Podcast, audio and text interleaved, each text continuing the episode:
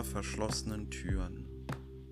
Die Märchen, die die Henker dieser Stadt ihren Kindern vor dem Schlafen vorlesen, sind die gleichen wie die von allen Eltern, die von glücklichen Ehen und absoluter Autorität, die, dass Eltern irgendetwas anderes wären als fehlbare, sterbliche, gewöhnliche Menschen, die am Ende selbst vorm Henker stehen.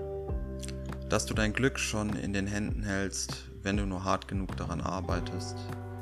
Dass wir in einer Welt lebten, in der wir alle gleich sind.